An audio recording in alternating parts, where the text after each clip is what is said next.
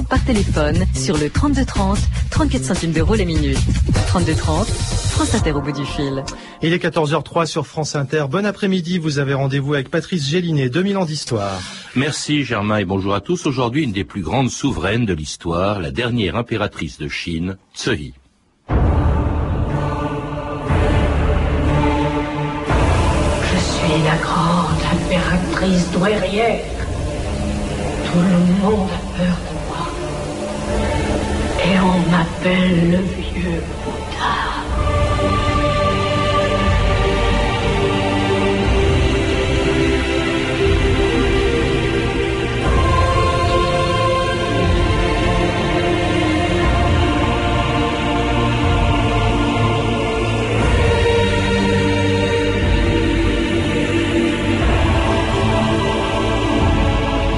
ans d'histoire.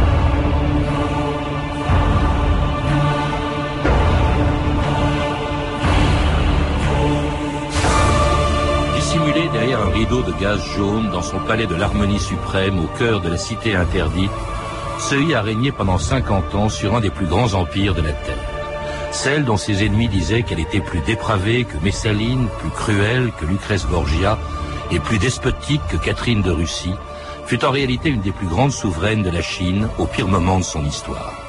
Quand cet empire multiséculaire, déchiré par les révoltes et affaibli par les intrigues de palais, était en train d'agoniser, victime de la convoitise des puissances occidentales, cette petite concubine de cinquième rang était devenue à 26 ans la dernière impératrice du pays le plus peuplé du monde.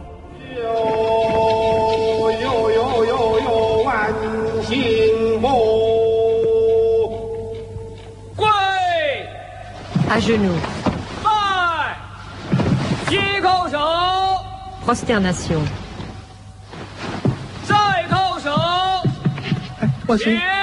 Nous souhaitons longue vie à l'impératrice douairière.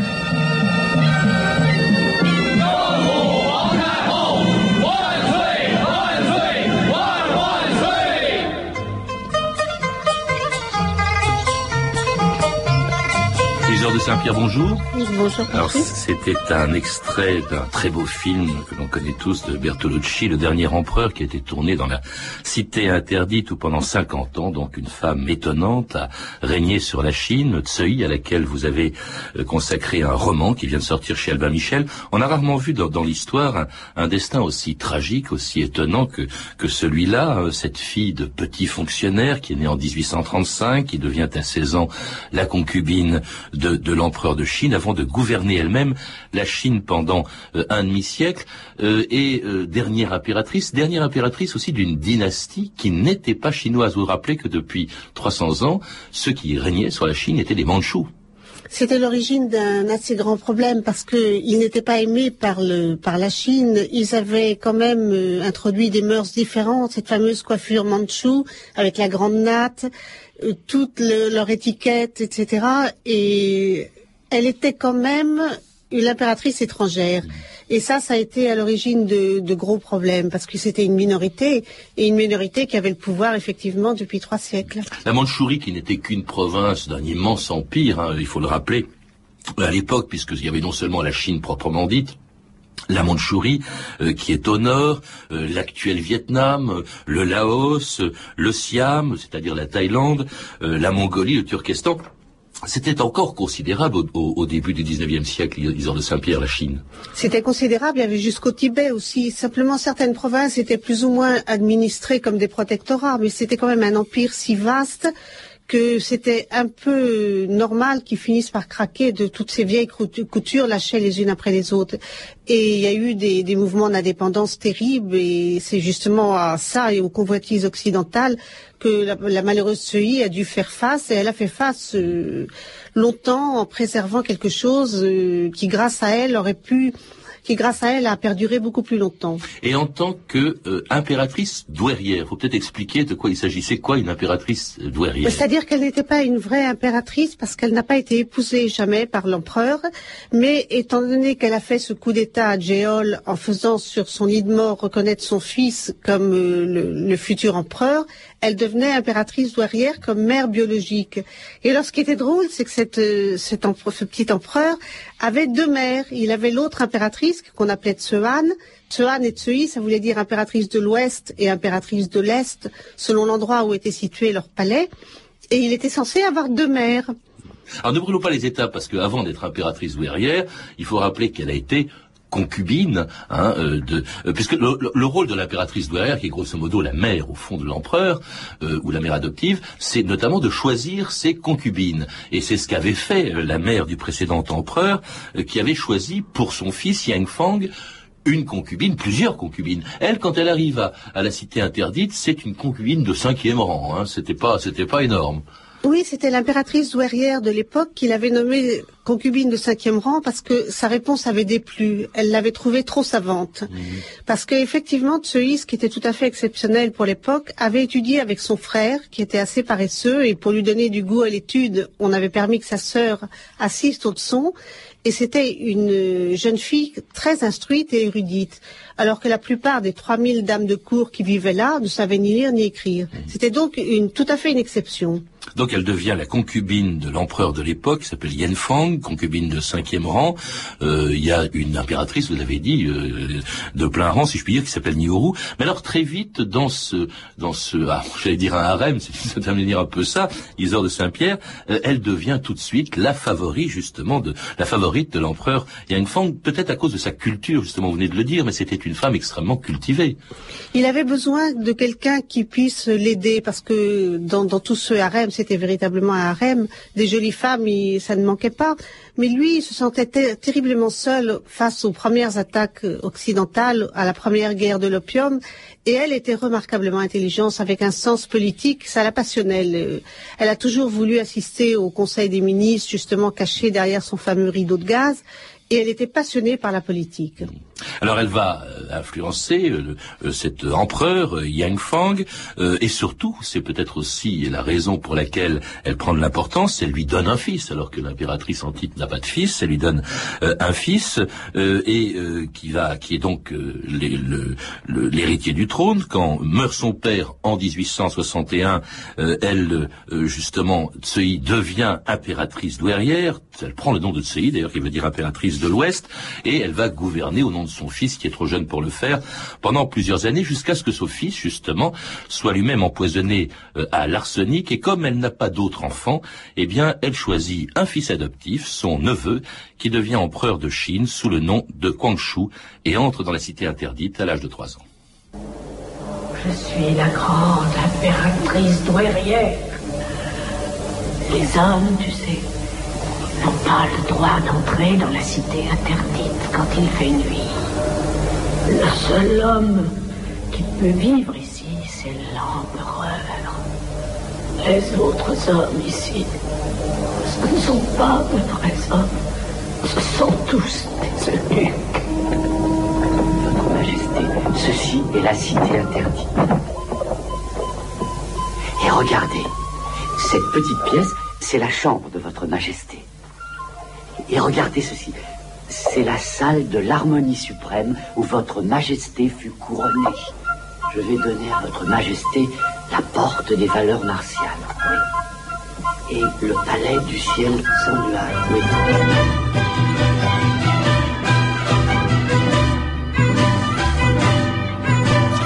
Passionnant quand on vous lit les heures de Saint-Pierre, comme quand on voit le film dont on vient d'entendre un extrait, le, Dernier Empereur, c'est euh, la description euh, de euh, toutes les traditions, des rituels, du protocole de la cité interdite. La cité interdite dont vous parlez beaucoup et qui, comme on vient de l'entendre, était interdite aux hommes quand ceux-ci s'y trouvaient interdite dès que le gong résonnait le soir, parce que dans la journée, étant donné que c'était aussi le siège du gouvernement, tous les ministres et leurs secrétaires venaient dans les différents palais gouvernementaux où étaient les ministères. Donc ce n'était interdit que le soir.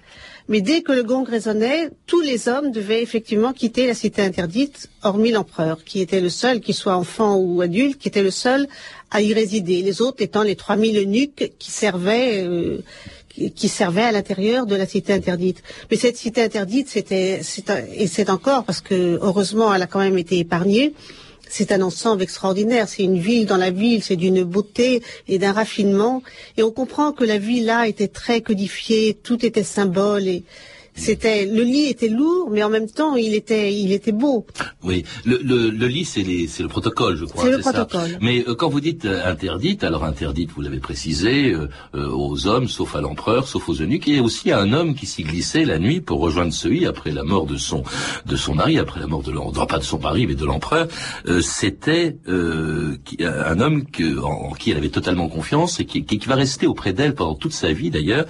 c'est Zhonglu, c'est ça? C'est le général Zhonglu qui a commencé à la protéger dès, dès l'exode à, à et c'est lui qui lui a permis avec ses troupes de faire couronner, enfin de faire reconnaître empereur son fils. Mmh. C'était le fidèle des fidèles, et effectivement ils ont eu une liaison très très longue et très et très tendre, et elle lui a fait confiance tout, tout le temps. Et c'était lui qui était là encore pour, pendant les 55 jours de Pékin, qui n'étaient pas 55 jours, mais juste une semaine dangereuse, pour protéger les légations. Mmh. On y reviendra, mais alors bon, il y avait, euh, en fait, ils, ils enfreignent le, le, protocole, le lit, hein, comme on dit, alors qui était extrêmement rigoureux. Je crois qu'il qu était totalement immuable, qui est resté comme ça à toutes les, pendant toute l'époque manchoue, qui prévoyait par exemple que l'on se prosterne systématiquement dès que l'on se retrouvait en face de l'empereur, ou je suppose aussi de l'impératrice. Oui, c'était l'énorme problème parce que les ambassadeurs étrangers ne voulaient pas se prosterner comme ça, euh, face contre terre. Et ça a été euh, un grand souci chaque fois qu'il y avait des ambassades. Mais euh, Tsui n'a pas arrêté d'assouplir euh, ce lit. Par exemple, elle n'avait pas le droit normalement de recevoir des dames étrangères et elle a tenu beaucoup à recevoir toutes les femmes délégations. Et c'est comme ça qu'on sait beaucoup de choses sur elle. Elle a reçu aussi un homme qui venait à l'intérieur de la cité interdite, qui était Robert Hart, le fameux directeur des douanes, qui a été son grand ami et qui l'a beaucoup, beaucoup renseigné sur le monde occidental, parce qu'elle en était très curieuse. Et alors elle a régné, vous le rappelez, à une époque très troublée, avant même qu'elle devienne impératrice douairière, il y a eu la révolte des Taiping, qui été une chose terrible. Il y a eu tout de suite aussi les grands du, de l'Empire, les princes qui contestent la présence de cette femme et le pouvoir de cette femme dans la cité interdite, dont, un des plus dangereux que vous citez s'appelait Souchoun, et qu'elle fait condamner à mort euh, en, demandant pour lui un supplice affreux, dites-vous, le supplice des dix mille coupures, dont vous faites une description qui fait frémir. Chaque c'est ce que vous écrivez, chaque est lentement mis à nu, mais de façon si savante que le supplicié ne meurt pas tout de suite, puis on lui coupe les membres, on le dépaisse vivant, tout en le gavant d'opium pour éviter qu'il ne perde connaissance, il se voit devenir peu à peu un simple tronc humain que l'on va ensuite éviscérer jusqu'à ce que la mort arrive enfin. C'est terrible, dites-moi, ce supplice chinois. Ce supplice est un, est un, des pires, mais il ne faut pas oublier que, par exemple, il y avait toujours dans des petites cages d'oiseaux ravissants suspendues les têtes de tous les gens qui avaient été condamnés à mort c'était quand même un régime qui, tout en étant d'un raffinement merveilleux, d'une courtoisie merveilleuse, était très rude. On... Très raffiné dans ses tortures aussi. Très raffiné dans ses tortures, oui. Ouais. Non, il y avait des côtés barbares et épouvantables dans cette Chine euh, antique et et c'est un petit peu pour ça qu'on a prétendu que Tsui était si cruel. Mais ça, c'est une légende aussi. Elle a, bien sûr, elle a, quand il fallait euh, faire condamner des gens, elle l'a fait. Mais elle n'a pas du tout été cette Messaline que, qu'on décrit euh, George Morrison dans le Times. Oui, vous dites qu'effectivement, c'est un journaliste occidental, euh, le correspondant du Times en Chine, qui connaissait rien de la Chine d'ailleurs, quand il a été envoyé là-bas à l'époque de Tsui, qui est responsable de tout ce que vous appelez des légendes, parce qu'elles elles sont tenaces. Moi, j'ai, j'ai lu d'autres choses sur Tsui et effectivement on dit partout mais elle a assassiné ses enfants, elle, elle, tuait, elle était capable de tuer père et mère euh, pour le pouvoir, elle était ambitieuse jusqu'à la frénésie. Enfin c'était un portrait détestable. Quand on vous lit c'est une femme charmante presque. Elle, écoutez, on voit qu'elle était charmante parce que toutes ces femmes délégations qui ont été reçues par elle et qui en ont qui en ont parlé dans leur mémoire dit qu'elle qu'elle avait un charme fou, qu'elle se mettait en cap pour euh, plaire à ses invités et qu'elle était très aimée parmi ces dames d'honneur et parmi ses eunuques. Donc si George Morrison a, a dit ça, c'était pour justifier quelque chose qui était injustifiable, c'était cette fameuse guerre de l'opium. Mmh. Il était là, si vous voulez, en service commandé, il n'avait rien compris à la Chine, mais il savait quand même ce qu'on voulait qu'il écrive dans son journal. Et ce qu'on voulait qu'il écrive, c'était que la Chine était un pays barbare. Vous, vous, vous, vous cité effectivement les femmes délégations, c'est-à-dire en fait les femmes occidentales, des représentants occidentaux euh, en Chine, en tout cas à Pékin, euh, c'est-à-dire des étrangers. Or, autre légende qui a été souvent colportée, c'était que Tsui était une femme, comme d'ailleurs euh, l'étaient beaucoup de dirigeants euh, chinois à l'époque, euh, très rétrograde, tout à fait réfractaire à tout, tout progrès, totalement fermé au monde occidental. C'est complètement faux parce que d'abord elle s'est passionnée pour le train et c'est elle qui a permis qu'on a commencé à installer les premiers tronçons de, de chemin de fer. Elle a pris le train, ça la passionnait. C'est tout à fait contraire au lit. Là aussi, elle a fait des choses qu'elle n'aurait pas eu le droit de faire. il y a une légende chinoise qui dit que quand on, qui était contre les trains parce que en plantant les clous dans le sol, on risquait d'écorcher euh, le dos du dragon. Des dragons, oui. C'était vraiment effectivement le pays l'était en tout cas. Elle, vous, vous, vous semblez dire qu'elle a voulu au contraire le pousser vers le progrès, vers l'ouverture à l'extérieur. Eh ben, elle a commencé aussi à ouvrir des fonderies de canons parce qu'elle s'est aperçue que ces armées qui étaient formidables mais qui se battaient avec des arcs et des flèches devant les canons occidentaux, ça n'allait pas très bien. C'est elle qui a fait électrifier le, palais d'été.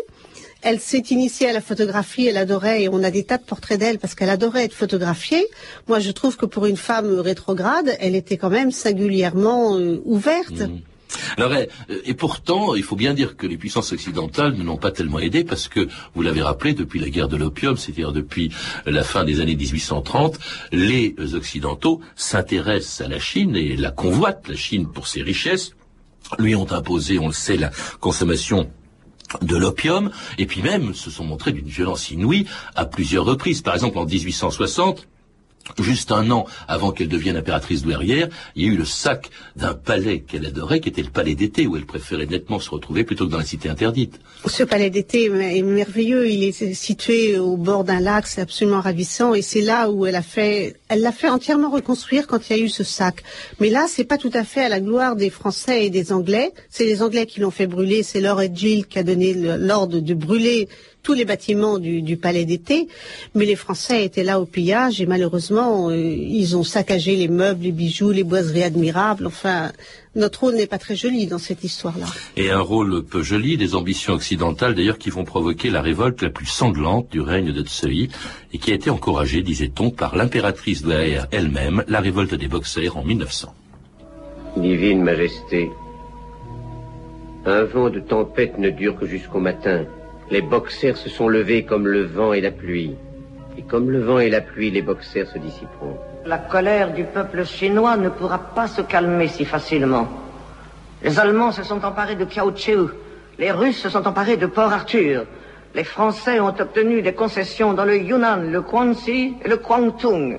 En tout, 13 des 18 provinces de la Chine sont sous la domination étrangère. Des bateaux de guerre étrangers occupent nos ports, des armées étrangères occupent nos forts, des financiers étrangers administrent nos banques, des dieux étrangers troublent la paix des esprits de nos ancêtres. Est-il surprenant que notre peuple se soulève? Et voilà extrait d'un autre film, 55 jours de Pékin, la révolte des boxers. Euh, c'était quoi les boxers? Vous pouvez nous rappeler les heures de Saint-Pierre qui se soulèvent justement en 1900 contre les Occidentaux? C'était un moment où il y avait eu de grandes famines et où les puissances occidentales qui avaient ouvert des ports un peu partout avaient fait que l'emploi était euh, pire que jamais. Donc ça a été un mouvement spontané qui a commencé dans le sud de la Chine et qui s'est révolté contre ce qu'on appelait les diables étrangers. Tsui a laissé faire au début, peut-être parce qu'elle pensait pas que le mouvement prendrait une telle ampleur, jusqu'au moment où ils se sont approchés de Pékin et où là, elle a fait venir quand même les troupes de Zhonglu pour euh, juguler ses... Son amant, faut le rappeler. Son amant. Son amant est un homme très clairvoyant et très modéré, qui n'était pas cruel, qui était intéressant. Il a vraiment, on lui doit beaucoup. On lui doit que Pékin ne soit pas tombé, on lui doit que les légations ne, soient pas tombées, etc. Mais ce mouvement spontané qui était euh, né d'une très grande pauvreté, d'une très grande famine contre les étrangers, elle a peut-être pensé un instant que si ça la débarrassait un peu des puissances occidentales qui étaient occupées à dépecer son pays, je pense qu'à un moment elle s'est dit on va voir un peu, on va les laisser s'affronter entre eux. Et puis ensuite elle était elle-même menacée, donc il a bien fallu euh, oui, résorber ce mouvement. Oui, parce qu'elle a, demandé, elle a exigé le départ justement des délégations occidentales. Alors, celles-ci vont réagir à nouveau en, envahissant Pékin. Euh, il, a, aussi été poussé par euh, les éléments les plus réactionnaires euh, de la cour, ceux que vous appelez, Isor de Saint-Pierre, les têtes de fer, hein, c'est ça? Il y a eu un moment, effectivement, où dans la cour, tout ce qui était réactionnaire et anti-étranger, à cause de ces guerres de l'opium qui étaient quand même uniques, ont triomphé. Et là, Tsuyin a, a dû s'incliner et elle, était obligée de composer avec eux. Et c'est au moment d'ailleurs du second exil de la cour. Et c'est le moment où elle était privée de son armée parce qu'elle avait chargé Zhonglu de rester à Pékin pour protéger les légations. Et elle était en quelque sorte un peu leur otage, jusqu'au moment où Zhonglu, ayant réglé les, choses à Pékin et ayant fait que les garçons soient saufs, est allé à ce moment-là au secours de l'impératrice. Et c'est à ce moment-là qu'elle a pu à nouveau régner et à nouveau être débarrassée de ces mouvements réactionnaires qui, un temps, avaient pris le pouvoir, il faut le dire. Tandis que les Occidentaux sont rentrés dans Pékin, à nouveau d'ailleurs ont mis à sac le palais d'été, à nouveau elle-même, mais elle a près de 70 ans, elle est obligée de partir euh, en, exil dans son pays, hein. enfin elle va très loin, à Xi'an, dans l'ancienne capitale impériale du début de, de, cet empire, et là on assiste à une fin de règne euh, assez, assez pathétique, assez, assez tragique, euh, avec un fils, par exemple, son, son, son fils adoptif, qui était empereur, hein, qui s'appelait Wang Shu, mais qui régnait pas du tout, hein. c'est toujours elle qui régnait à ce moment-là. Il a essayé de régner à un moment, il a essayé de faire des réformes qu'elle a encouragées. Alors quand on dit qu'elle a emprisonné son fils, c'est pas vrai du tout. Elle, son fils adoptif, hein.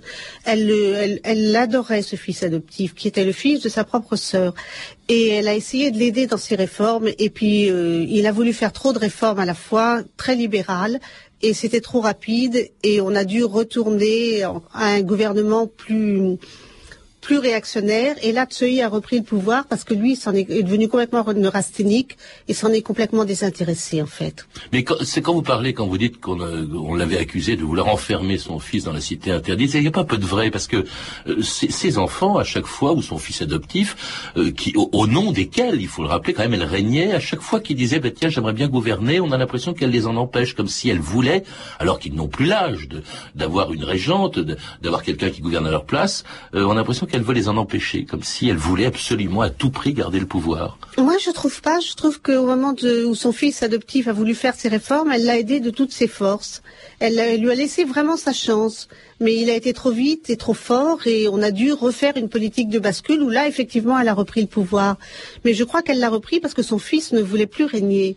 Et c'est vrai qu'elle a une fin de vie euh, assez pathétique et assez triste parce que elle voit que son empire bascule dans tous les sens, qu'il y a effectivement Port Arthur a été pris, effectivement il y a la menace japonaise. Enfin, il y a la Chine est menacée sur tous les fronts. Et puis il y a la mort de, son fils, c'est quelque chose d'assez extraordinaire. Il meurt empoisonné hein, le, le 14 novembre 1908 et comme ce fils, euh, l'empereur Wang Shu, n'a pas d'enfant, et eh bien c'est Tsui elle-même qui désigne son successeur quelques heures avant de mourir elle-même le 15 novembre 1908. Par ordre spécial de Sa Majesté impériale, aussi appelée la miséricordieuse et la bénie, la très respectueuse et la perpétuelle, l'impératrice douairière ordonne que Essine Joro Puyi, fils du prince Chun, soit transféré immédiatement à la cité interdite et demeure dans le grand au-dedans en attendant la décision de Sa Majesté. Respectez ceci. Petit Pouilly, je viens de décider que tu allais devenir le nouveau seigneur de ans. Toi, Pouilly, tu seras le fils Et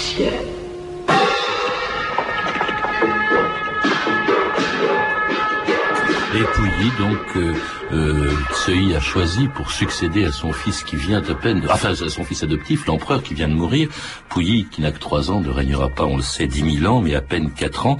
Euh, C'était le dernier empereur de Chine. Et là, en, l'espace de 19 heures, il se passe des choses absolument extraordinaires, puisque, je le répète, le fils adoptif, l'empereur, le fils adoptif de Pouilly, euh, Wang Kwangshu, est, eh ben, est mort le 14 novembre. Elle choisit aussitôt Pouilly hein, euh, comme, euh, comme successeur, qui devient empereur, et elle-même meurt quelques heures à peine plus tard, en 19 heures d'ailleurs.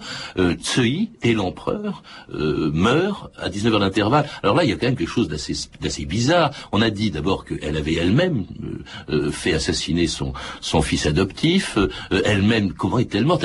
À 19 heures d'intervalle, la mère et le fils adoptif meurent. Quand on lit les, mémoires de Pouilly, qui sont complètement passionnantes, il, il dit que ce que pensaient les grands eunuques à ce moment-là, le fameux Li Yanning qui avait aidé euh, Tsui à accéder au trône, on dit que c'est certainement un, double empoisonnement. Mais étant donné qu'il n'était pas question d'autopsie, on n'ouvre pas la personne de l'empereur ou de l'impératrice, ça reste, ça reste un peu obscur.